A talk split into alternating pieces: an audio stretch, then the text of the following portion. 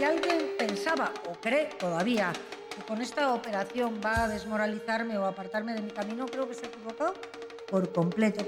¿Dónde está su TFM, señora Cifuentes? ¿Dónde está su trabajo de fin de máster? No puede estar la comunidad permanentemente pendiente de los avatares de su presidenta. Solamente no lo va a conseguir, sino que ya ha logrado justo lo contrario, que es que me reafirme hoy más que nunca en mi vocación de servicio público. La montaña de la comparecencia de Cristina Cifuentes ha parido el ratoncito de una comisión de investigación. La mentirosa Cifuentes añade hoy otro bochorno en la cobardía de Ciudadanos. Cifuentes ha mentido a los madrileños y madrileñas. Ha enseñado los mismos papeles que venía enseñando. Que si pagó, que si le dieron el título, que si estaba todo aprobado. Ya, ya. Pero si lo que te estamos diciendo es que los procedimientos con los cuales lograste todo eso no encajan, Cristina. Nos has dado versiones diferentes de casi todo, empezando con que te habías dejado dos asignaturas para más adelante y luego mágicamente aparecen, uy, aprobadas en otra fecha. Y las dos, 7,5, que mira que es una nota rara. Si España fuera una democracia que se respetara a sí misma, a los políticos que mienten, aunque fuera una sola vez, a su puñetera casa. Cifuentes ha presentado una carta de su profesor Pablo Chico de la Cámara, a quien luego, qué curioso, contrataría a Montoro en el Ministerio de Hacienda. El valor de esa carta que ha presentado Cifuentes es ninguno. Al final, Cristina, has logrado enredar en tu estercolero a gente que no le queda más remedio que llevar sus mentiras hasta el final. Y lo que al comienzo eran unas mentirijillas se va a convertir en una ristra de delitos como esa acta firmada por tres profesoras que has presentado en tu primera comparecencia y que tiene falsificadas al menos dos firmas. Suma y sigue. Se insiste mucho en dónde tienes el TFM. Y fíjate que a mí eso ya me da lo mismo, porque si apareciera, ¿quién iba a creerte que lo has escrito tú? Las demás asignaturas que las aprobaste nos dicen que fue sin asistir a clase, o sea que por ciencia infusa. Igual que ingresaban en tu partido sobre sueldos sin hacer nada, ahora resulta que os regalan cualificaciones académicas también sin hacer nada. El máster de Cifuentes lo tienen otros personajazos del PP, entre ellos Pablo Casado, que es quien suena para sustituirla. Suma y sigue. Ciudadanos, Ciudadanos es un bochorno. Solo piensa en lo que le beneficia, algo muy propio de un partido creado por el capitalismo financiero, es decir, por los bancos. Si hoy dejara caer a Cifuentes, si apoyara una moción de censura, pues claro, gobernaría una coalición de partidos donde ellos no serían la principal fuerza. Es decir, prefieren ganar tiempo y que los madrileños se fastidien. Esos ciudadanos, esa es su condición pura. ¿Y todavía hay algún ingenuo que cree que los naranjas van a regenerar nada en España? Algunos sabemos de Cifuentes desde hace más de 20 años que es una trepa con muy poquitos principios. Pero que los de ciudadanos que llevan tan poco tiempo nos muestren que están tan podridos, sorprende. El PSOE acaba de decir que sí a la moción de censura y Podemos apoya, normal, porque ya presentó en su día una que no apoyó el PSOE. Nunca es tarde si la dicha es buena. Ciudadanos, mientras tanto, a su bola, mera muleta del PP. Ahora que es el momento de apoyar la regeneración en Madrid. Y sabéis que os digo que me parece que es triste que Cifuentes pague cuentas solo por las mentiras del máster y no por todo el mal que ha hecho su partido en Madrid durante todos estos años. Así que la regeneración, ¿sabéis también para qué tiene que servir? Para que nos rindan cuentas de todo lo que han robado. Bienvenidas y bienvenidos a esta frontera desobedientes.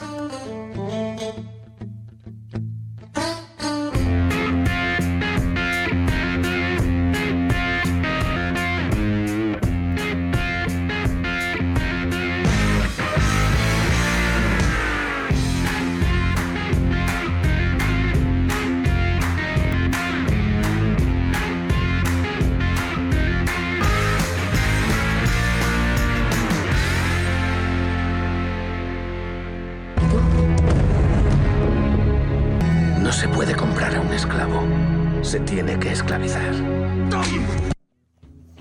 Según la RAE, esclavitud es la sujeción excesiva por la cual se ve sometida una persona a otra o un trabajo u obligación. En fin, que, que esto del capitalismo empezó con negros e indios en las plantaciones con jornadas de 16 horas. En esta economía liberal del siglo XXI no hay látigos, pero estamos hartos de ver cómo la creciente precarización conduce a nuevas formas de esclavitud, lo dice la RAE. Es por ello que cuando encuentras un chollo en una tienda de ropa, Esa prenda tiene todas las papeletas de haber sido confeccionada con un 100% de explotación. En 2014, en Gales, una clienta de la multinacional Primark se encontró en la etiqueta con un mensaje de socorro que decía, estamos obligados a trabajar horas agotadoras. La ropa esclaviza de dos formas muy diferentes. A los que la llevan por querer ir a la última con normas que dictan otros. Y a los que la fabrican porque en el 90% de los casos se elaboran en sistemas esclavistas de producción.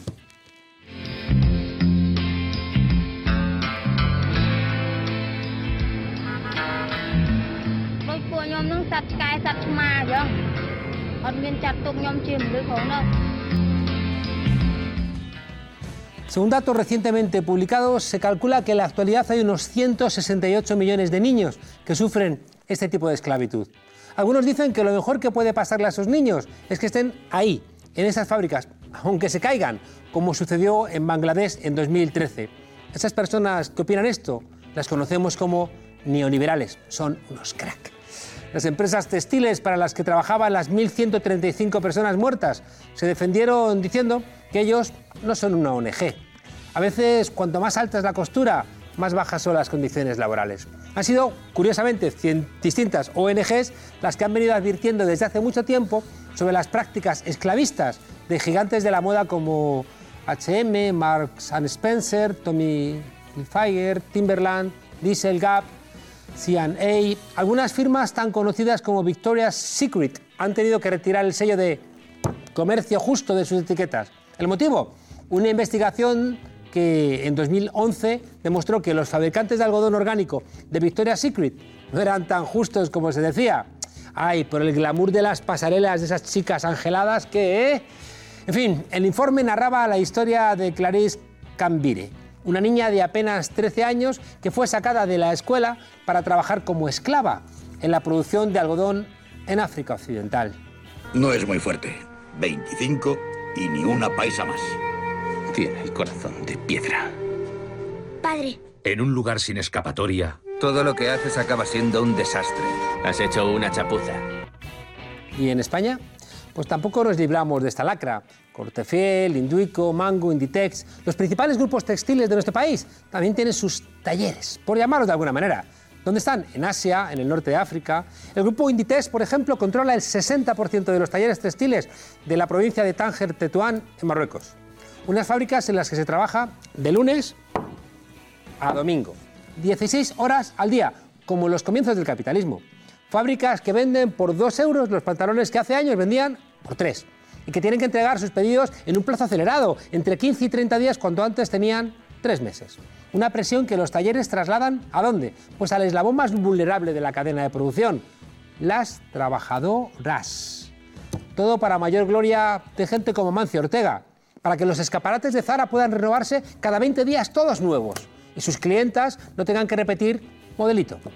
Luego regala dinero contra el cáncer y tenemos que hacerle la ola. Así no, Amancio, así no. ¿Sabes esa sensación cuando ves a un chico mono que te sonríe y te quedas como embobada y se te empieza a caer la baba? Pues eso es lo que me pasa a mí cuando veo una tienda. A pesar de los esfuerzos de numerosas organizaciones y plataformas contra la explotación laboral, el número de firmas que deslocalizan su producción sigue aumentando. Esta noche por ejemplo, al mismo tiempo que 22 futbolistas millonarios disputan un partido de la Champions, miles de niños en régimen de semi-esclavitud les están confeccionando sus bonitos uniformes. Ellos no tienen suculentos sueldos, ni primas por ganar, ni contratos de imagen. Ellos trabajan de sol a sol por 100 euros al mes. Eso en el mejor de los casos. ¿Y qué hacen las multinacionales de ropa deportiva? Pues para evitar estas fotos que tanto daño hacen a su imagen, pues han tomado la inteligente decisión de sacar a los niños de las fábricas y darles prisión domiciliaria. Es decir, que ahora, ahora trabajan en casa.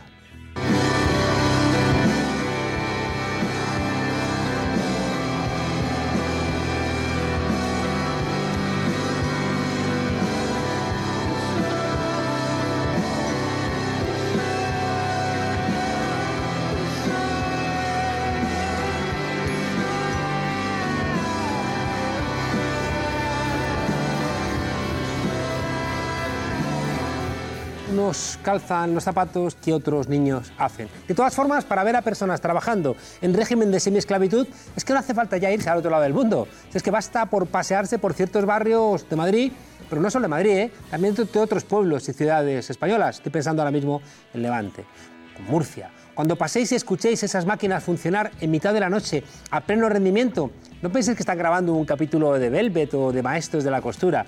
En esos talleres lo que hacen es violar todas las leyes laborales habidas y por haber. Esa esclavitud de la que habla la Real Academia Española de la Lengua. Todo para que esa manera de entender la búsqueda del beneficio por encima de cualquier otra condición siga llenando los bolsillos.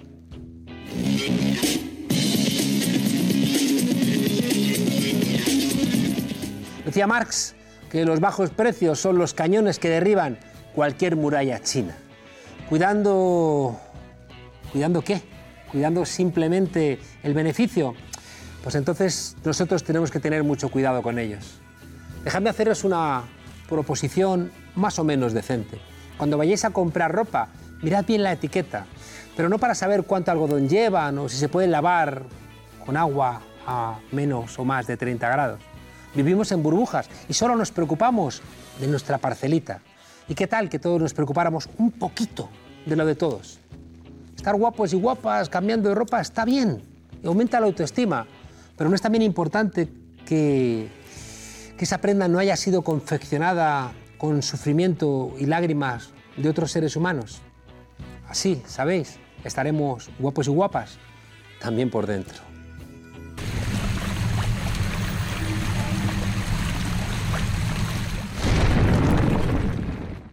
Tengo, no sé si el terrible defecto, lo digo con ironía, de decir la verdad, siempre. Pero qué condena, dimite, dimite, dimite tú.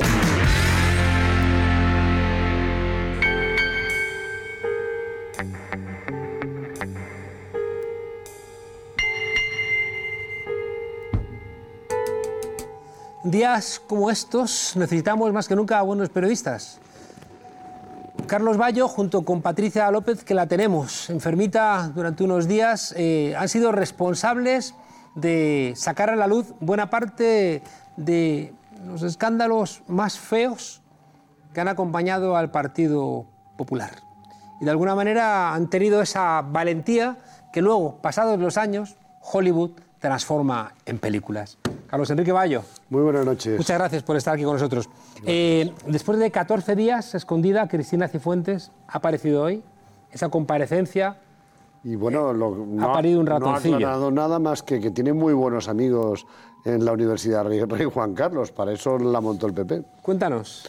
Bueno, eh, está clarísimo que ese, ese primer documento que presentó se hizo a- deprisa y corriendo eh, para justificarla a ella. Han dicho que se ha hecho el mismo día, ¿no? O sea, Sí, y además parece que, bueno, de- igual darían su, su beneplácito a que hicieran un garabato allí las, las sus, sus- susodichas, pero claro, así no se hace un, un certificado, por supuesto que no. Ni como has explicado antes, eh, se puede aceptar que tenga un privilegio absoluto para no asistir a las clases, no participar en los exámenes, matricularse tres meses más tarde, etcétera, etcétera. Y si eso lo, lo pudieran hacer todos, pero claro, eso... Yo soy tan consciente, Carlos, de estudiantes de América Latina, ¿no? Con el billete sacado, con las divisas compradas, que de repente se les pasó el plazo por un día de matricularse y tuvieron que esperar al año siguiente para poder hacer un máster. Y esta señora, tres meses después, puede hacerlo para encima no ir a clase. Pero es que ese tipo de corruptelas son las que dan, por supuesto, en, en el PP. Y como, dice, y como dicen algunos de los que examinan las, las circunstancias del PP, es que esa corrupción, esas, esa costumbre de corruptelas viene desde el franquismo hasta hoy. Mm. Has planteado que, que la, que la Universidad Rey Juan Carlos, que se llamaba Juan Carlos I, como, pero como no va a haber ningún Juan Carlos II, ¿no? porque el nombre Juan Carlos era simplemente para que su, en caso de que Juan Carlos fuera rey antes que su padre, eh, él fuera Juan III y luego su padre no fuera Juan IV, sino que él fuera Juan Carlos I y su padre pudiera ser Juan III. En fin, la Rey Juan Carlos has planteado que es una universidad creada a mayor gloria del PP. Sí, claro, se, se monta en la Comunidad de Madrid para contrarrestar a la Carlos III, Mm. que eh, supuestamente, o eso de- decía el PP, actuaba a favor de los, de los socialistas. Entonces ellos necesitaban su propia universidad pues para hacer ese tipo de... Claro, y traer a sus catedráticos, ¿no? Sí, que sí. todos querían al final terminar en Madrid, ¿no? colocarlos en algún sitio. Oye, eh, algo también muy vinculado al Partido Popular, de hecho, bueno, su fundador tiene mucho que ver con ello, es la Fundación Francisco Franco. Bueno, no solo está vinculado al, al Partido Popular, es que durante el gobierno de, de Aznar, el gobierno de Aznar entre el año 2000 al 2003, estamos hablando del siglo XXI, repartió cientos, más de 150.000 euros de eh, subvenciones, bueno, de, de apoyo a las actividades de archivo y de do- documentación histórica de la Fundación Francisco Franco. Eh, eh, dinero que pagamos entre todos.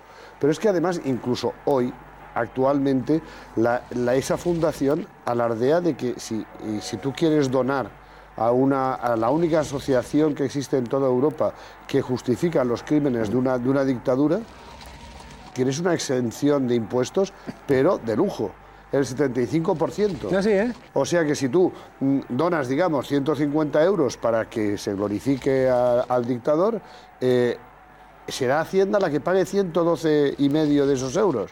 O sea, Hacienda, entre todos nosotros. Qué bueno, qué buena noticia ahora que viene la campaña Sí, de la renta. exactamente. Oye, eh, esta fundación tiene lazos con altos dirigentes políticos en España, ¿no? Por ejemplo, con el señor Aznar.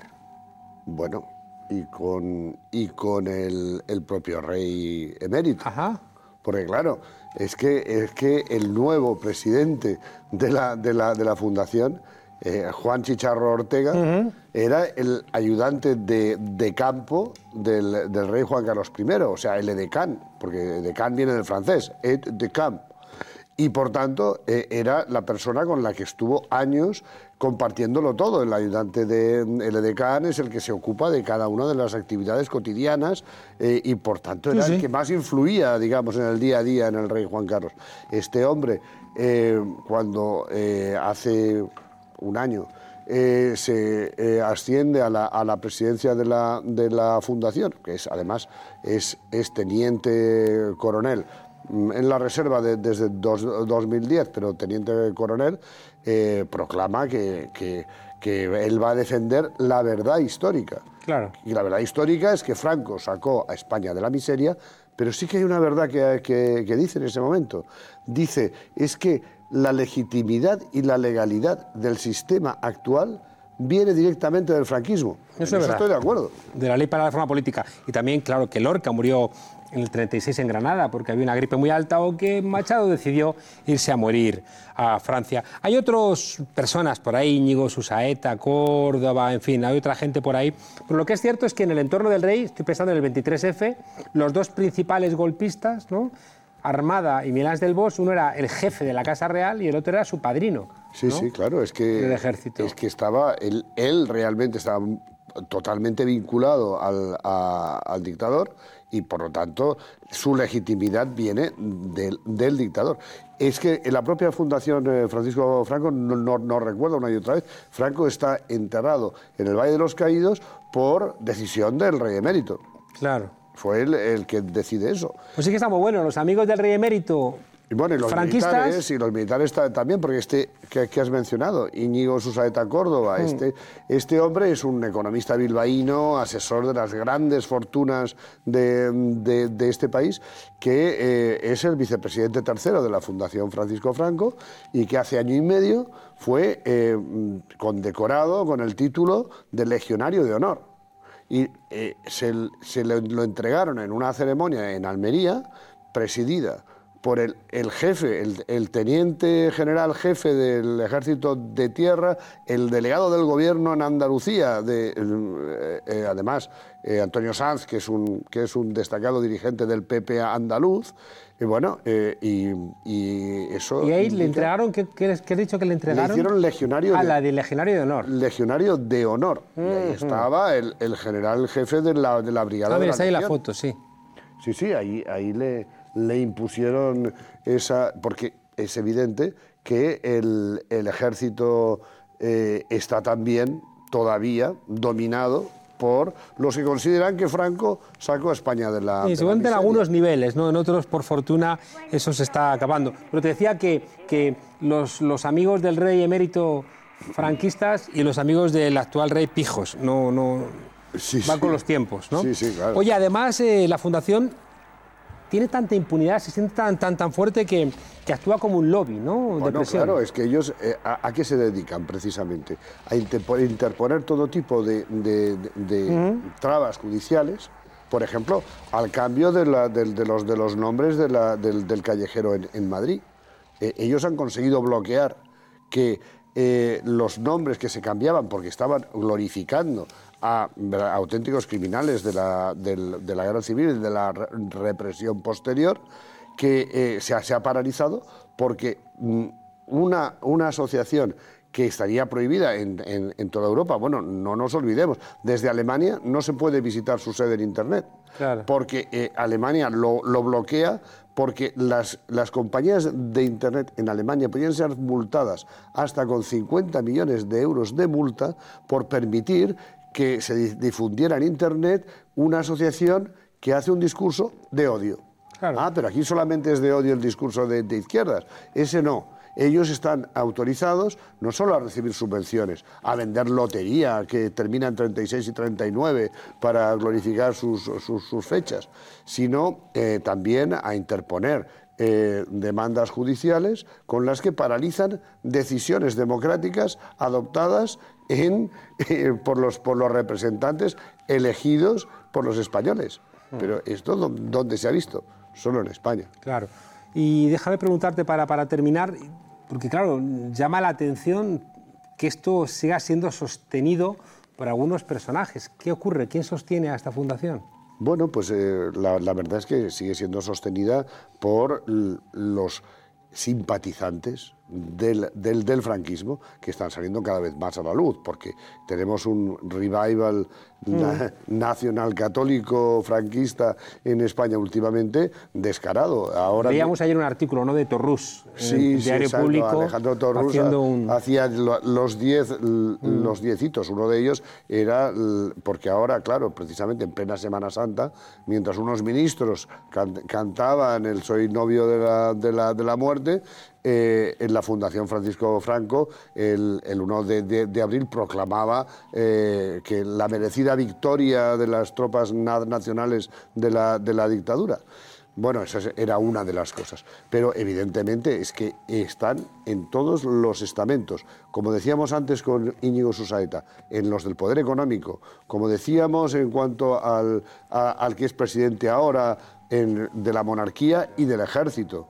Con la legión en el ejército.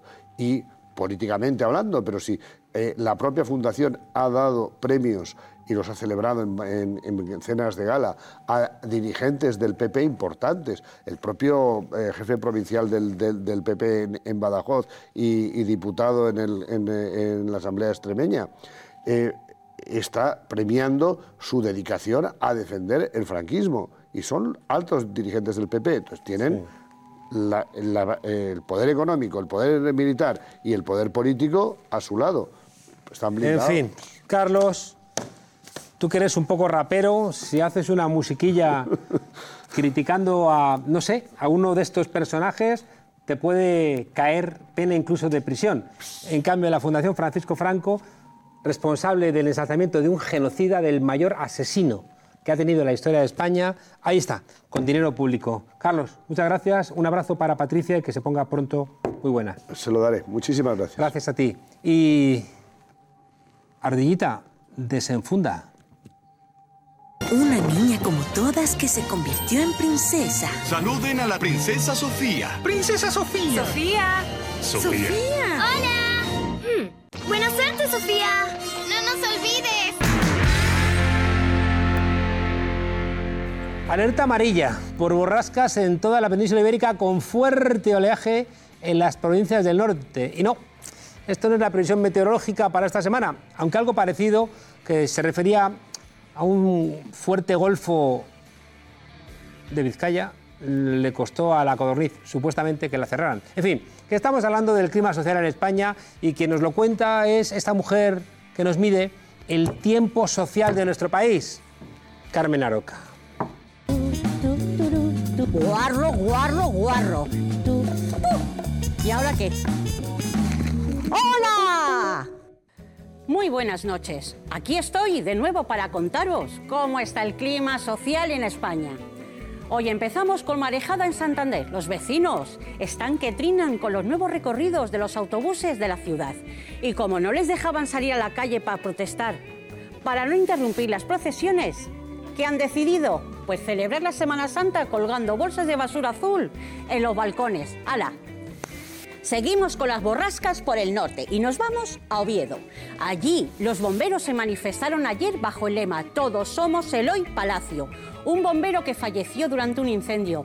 Y ahora un juez dice que eso no fue un accidente laboral. Así que allí se juntaron bomberos de toda España para que les reconozcan sus derechos y que se indemnice a la familia. ¡Hala! Pues otra huelga de limpieza en el Carrefour de Leganés, que va a durar toda la semana porque la empresa que gestiona este servicio, Servimil, ha renunciado a la contrata y Carrefour no se quiere hacer cargo de las trabajadoras, que ahora se pueden ir a la calle. Vamos, un tornado de basura, que es lo que les va a quedar si no le ponen solución. Y para terminar, otra huelga que vuelve, la de los médicos madrileños. Ya tuvieron una en marzo y el gobierno de la Comunidad de Madrid hizo como si lloviera. Así que este viernes vuelven a la calle. Que los médicos están hartos de que no se les suba su sueldo desde la crisis y de que cada vez estén en peores condiciones en su trabajo. Así que vamos a poner unos rayos y truenos bien grandes. A ver si esta vez se enteran. Bueno, pues ya sabéis, mandadme vuestras protestas al WhatsApp. Este es mi número, 634-270-379. Hasta la semana que viene. Gracias, Carmen. Sabéis que el derecho a la huelga está recogido en la Constitución. Y sabéis que la huelga de mujeres del pasado 8 de marzo fue un éxito rotundo. Pero algunas empresas mmm, no les siento muy bien que sus empleadas ejercieran este derecho. Y eso es lo que ocurre con Digites, una empresa de telemarketing, telemarketing que el día después de la huelga recibió a sus trabajadoras como hace lo peor del empresariado de toda la historia y de cualquier país. Y lo tenemos aquí, que recibir a las trabajadoras que ejercen su derecho a la huelga con cartas de despido. Tenemos al teléfono Ardiel Aguado, miembro del comité de empresa de Digites. Buenas noches, Ardiel. Hola, buenas noches, Juan Carlos. Cuéntanos qué ocurrió el 9 de marzo en Digites después de la huelga de mujeres. Pues nada, justo lo que acabas de, de describir. Llegamos al trabajo y nos encontramos con que había una serie de compañeros y compañeras que tenían sobre la mesa pues unas cartas de despido. Aparentemente, según la empresa, pues por causas productivas, despidos disciplinarios, vaya. Eh, para nosotros no es así, evidentemente, nunca te van a decir que, que te despiden por, por haber hecho huelga, pero para nosotros entendemos que hay una, una consecuencia, ¿de acuerdo? Es algo así como si, si la empresa no, nos mandara un aviso a los trabajadores. Claro. Los despidos no se pueden justificar por hacer huelga, ¿no? Entonces, ¿cuáles son las razones que ha dado la empresa? Bueno, la empresa alega razones productivas de bajo rendimiento de los trabajadores, de disminución voluntaria, eh, digamos que aquellas causas que ellos pueden reflejar en una carta de despido, no, no, no lo que entendemos que es la realidad y por eso nosotros lo que, lo que hacemos es judicializar en la cuestión. Hemos puesto en manos de nuestro gabinete jurídico el tema y, y pretendemos que, que, se reconozca la, la, nulidad de estos despidos. Mm. Hay un elemento que siempre es una, una pugna y mm. que lo que tiene detrás es la, la conocidísima correlación de fuerzas. Estáis haciendo mucho ruido y la empresa de alguna forma decide tomar represalias. ¿no? ¿Qué está ocurriendo con esta, con esta pugna? Sí, eso un poco nos está sucediendo a nosotros eh, digamos, nos sucede desde hace algún tiempo en el que en esta empresa, Servicio en Digital, nosotros tenemos una mayoría en, en, la representación sindical y hacemos un poquito más de ruido de lo que se hacía anteriormente, antaño. Y por otra parte, el éxito que tuvo esta huelga, mm. rotundo, ¿vale? Esta huelga que fue apabullante, un éxito total, eh, pues yo entiendo que no le viene nunca bien a, al empresario y una forma de de minimizar futuros impactos es lanzar avisos. Entendemos Claro. nosotros estamos entendiendo que esto es una especie de aviso para navegantes, ¿de acuerdo? Tampoco, o sea, no, no, no han despedido a todo el mundo, pero han dicho esto es lo que hay. Claro. Básicamente, eso es lo que entendemos que puede estar ocurriendo y por eso vamos a tomar las medidas que, de hecho, enseguida ofrecimos nuestro soporte y nuestra ayuda jurídica a los compañeros y compañeras afectadas por la situación y, y estamos en ello, estamos tratando de, de llevar a los tribunales esta cuestión porque entendemos que no puede Claro. ser que después de una cosa que cualquier empre- empresa debería incluso apoyar, ellos deberían haber mostrado un apoyo público. Yo creo que lo del 8 de marzo fue tan grande que cual- a cualquier in- empresa le interesa mostrar un apoyo para, para una causa como esta, ¿de acuerdo? Y en lugar de eso, mm, dime. Sí, no, te, te iba a decir que, que está claro que por parte de la patronal van a intentar fragmentaros, dividiros, enfrentaros. ¿Cuáles son las acciones que, que- que tenéis vosotros pensado, pensado llevar a cabo? Bueno, pues de momento ya hemos planteado la, la pertinente demanda después del despido, ¿de acuerdo? Y lo que vamos a solicitar en esas demandas, mm, mediación, primero habrá una mediación y demás, pero entendemos que lo que vamos a solicitar, y así se lo hemos dicho a nuestros abogados, es la nulidad del despido para estos trabajadores. Aparte de eso, pues eh, lo que sucede es que mm, a la semana siguiente de estos despidos nos hemos encontrado con otra situación también de modificaciones sustanciales en la empresa y nos lo están poniendo todo muy complicado, ¿de acuerdo? Pero también tenemos pensado, hemos planteado la posibilidad de plantear algún tipo de concentración o huelga después de, de estas medidas que tomó la empresa, Mm. digamos, para contrarrestar la, la, la fuerza que ellos nos hacen, porque hay que... mm, hay que significarse de alguna forma, hay que decir Claro. que no podemos permitir que esto suceda así. No es admisible que después de una huelga, una jornada de huelga como la del otro día, la respuesta inmediata sea despido de, de Claro. personas. Ah, No, no, no es admisible desde nuestro punto de vista. Aquí sabéis que en la frontera vamos a estar muy atentos a todas estas reivindicaciones que, que son el corazón también de, de nuestra democracia, porque sin derechos laborales no hay democracia. Ardiel, fuiste alumno mío en la universidad. Sí, sí, te lo ¿Qué asignatura sí. recuerdas? Sí, sistema político español. Ándale. Esta mañana hemos tenido clase. Oye, seguro que sacaste mejor nota que Cristina Cifuentes. Pues no sé qué, qué le pusieron a Cifuentes. Tú me pusiste en su momento un sobre. No, Oh, pues si te puesto un sobresaliente, te lo tuviste que trabajar bastante, seguro. Bueno, en, en algunas clases sí. Nunca fui muy buen estudiante, pero en algunas sí se me dio mejor. Aquella asignatura te motivó. Ahí andas. Ardiel, eh, muchas gracias por haber estado con nosotros, Comité de Empresa Digités de la CGT. Muchas gracias. Salúdame a los compañeros y compañeras y seguimos muy atentos. Muchas gracias, Juan Carlos. Pasar Hasta buena pronto. Lolo, desenfunda. por no decir chusca, una parodia de censura, una moción de fogueo, que no se sabe si es contra el gobierno, contra el universo mundo o contra todos a la vez, incluido ustedes. La corrupción es la regla y no se persigue. No, no aplaudan.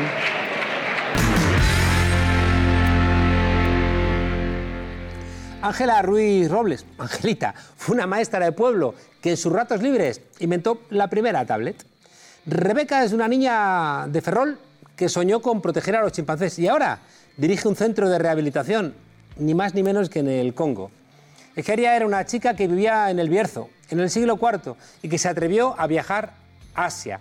Se convirtió en la primera mujer escritora de viajes. Ninguna decidió quedarse a esperar a ningún príncipe azul y las perdices forman parte de otra historia, porque las suyas son pequeñas historias de ese tipo que han estado durante mucho tiempo escondidas y que ahora empiezan a salir a la luz en forma de cuentos, gracias a una iniciativa de gente que recuerda mucho esa intrahistoria de Unamuno, ¿no? Esa, esa gente, esa gente que crea la historia pero que nos olvidamos de ellos, en este caso de ellas. Charo Marcos ha hecho sus No me cuentes cuentos y viene a contárnoslo.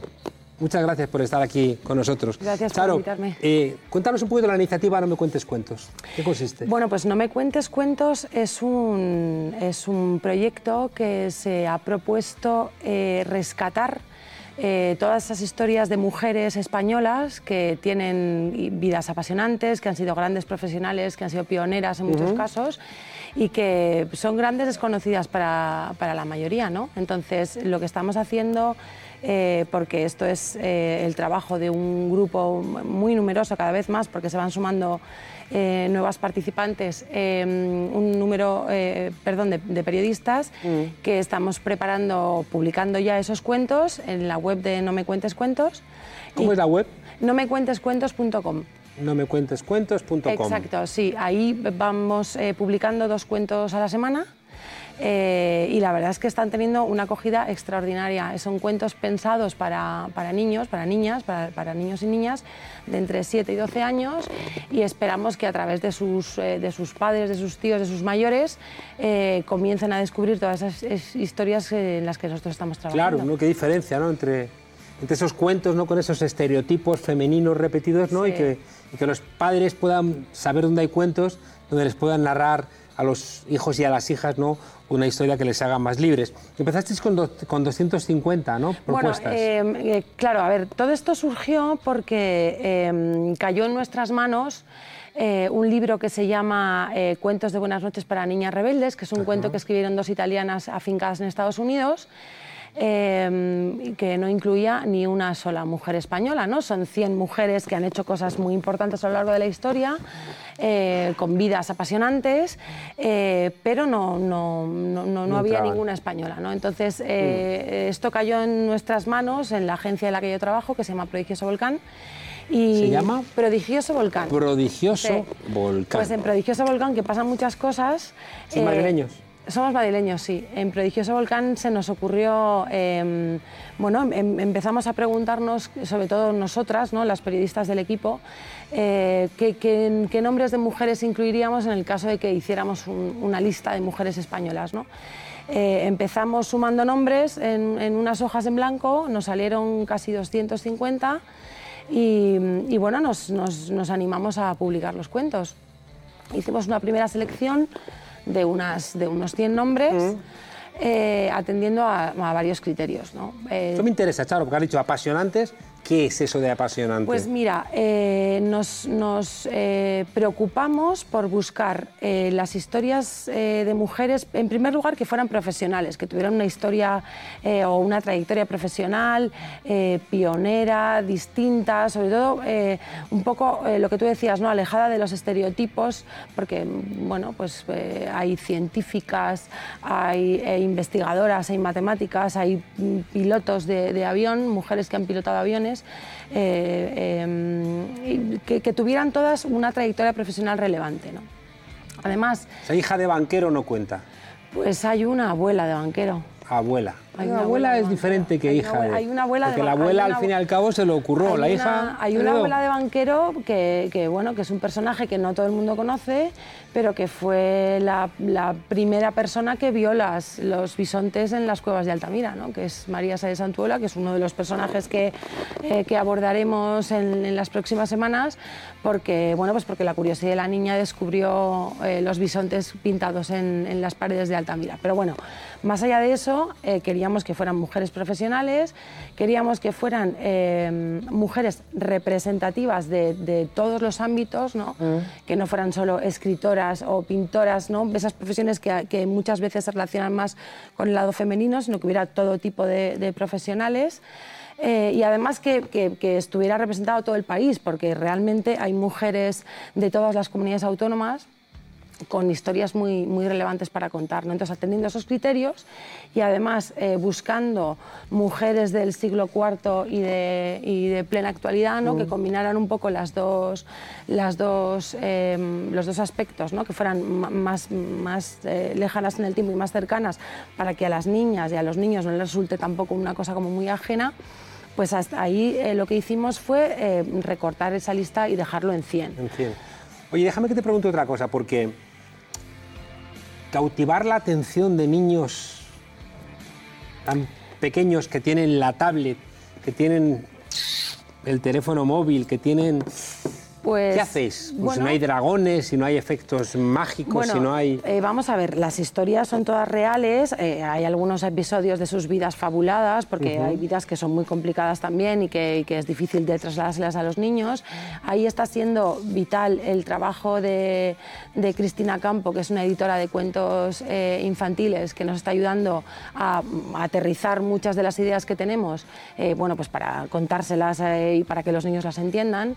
Pero bueno, ahora eh, estoy viendo que estáis proyectando unas imágenes porque antes de lanzarnos a publicar los cuentos, eh, organizamos un taller con, con niños, eh, un poco para, para sondear su opinión, para ver qué les parecía, si les parecía un rollo, si no. Y la verdad es que bueno, los, los niños, pese a las múltiples distracciones que tienen hoy en día, Les interesó. pues que un mayor, por ejemplo, se siente con ellos a contarles un cuento, pues eh, yo, yo creo que lo agradecen siempre mucho. Y descubrieron personajes que ellos, por supuesto, no conocían, ¿no? Fue una cosa eh, con niños de, de varias edades y demás. eh, y es sorprendente, bueno, pues que, bueno, sorprendente o, o gratificante eh, que, que les, que les interesaran Claro, muchas pero ahí están historias. participando, ¿no? Tengo la sensación, Charo, de que ahora que a las guarderías las llamamos escuelas infantiles, las guarderías son esto. No, le das al niño, toma.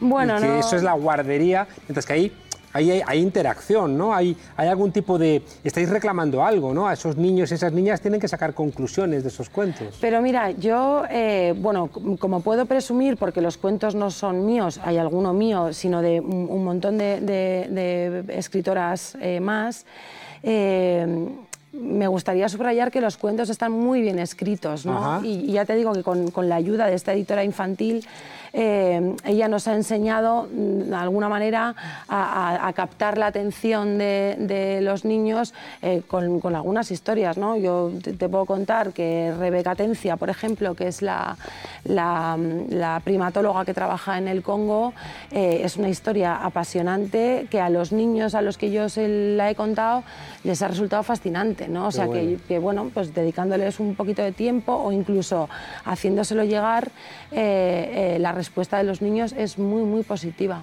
Una vez eh, vi a Evo Morales, el presidente de Bolivia, llorando, ¿no? contándonos que, que había visto a unos niños y, y les ha dicho, ¿qué queréis ser de mayor? Eh, ¿Futbolistas? ¿Astronautas? Y dijeron, no, de mayor queremos ser presidente del gobierno, como tú, eran unos niños indígenas. ¿no? Supongo que los niños y las niñas que leen este cuento, sobre todo las niñas, cuando dicen, ¿qué quieres ser de mayor? No van a responder los clásicos, ¿no? De quiero ser princesa o enfermera, sino que les estáis ofreciendo la posibilidad de ser enfermeras. Princesas es más complicado porque a no ser que seas de la rama de los Borbones, en España es más difícil, ¿no? Bueno, a ver, la, idea es esa, que eh, muchas veces eh, nos faltan referentes, ¿no? Si tú no sabes que puedes ser astrofísico o si no sabes que te puedes dedicar a la biología o que puedes hacer lo que, lo que te venga en gana con tu vida, ¿no? Mm, eh, pues, pues es muy difícil tomar la decisión de yo quiero ser científico de la NASA, ¿no? Bueno, pues entonces lo que estamos tratando es de, de- de hacerles saber que pueden ser lo que quieran en la vida, ¿no? Claro. Aquello No me cuentes cuentos, me recuerda a León Felipe, ¿no? Sí. Nos han contado tantos cuentos. Muchas gracias, Charo. Cuéntanos Gracias otra vez, no me cuentes cuentos. No me cuentes cuentos.com. Se pueden, se pueden consultar todos los cuentos en esa web o eh, en la newsletter que yo edito todos los días, que se llama Closletter, que se puede suscribir uno gratuitamente en closletter.com y que las distribuimos por ahí dos veces por semana. O sea, meteros en nomecuentescuentos.com y ahí seguramente vais a encontrar algo que contar a vuestros niños y vuestras niñas esta noche, cuando se vayan a la cama. Y hablando de No me cuentes cuentos, quiero recordaros que mañana aquí, en el cara a cara, vamos a tener una de las mujeres jóvenes más valientes y brillantes que tiene la política española y que le está diciendo a todos los poderosos, sin el más mínimo miedo, no nos cuentes cuentos. Irene Montero, mañana aquí en la frontera. Charo, muchas gracias por acompañarnos. Gracias a ti, Juan Carlos. Y vosotras, desobedientes y desobedientes ellos, nos vemos aquí mañana con Irene Montero. Chao.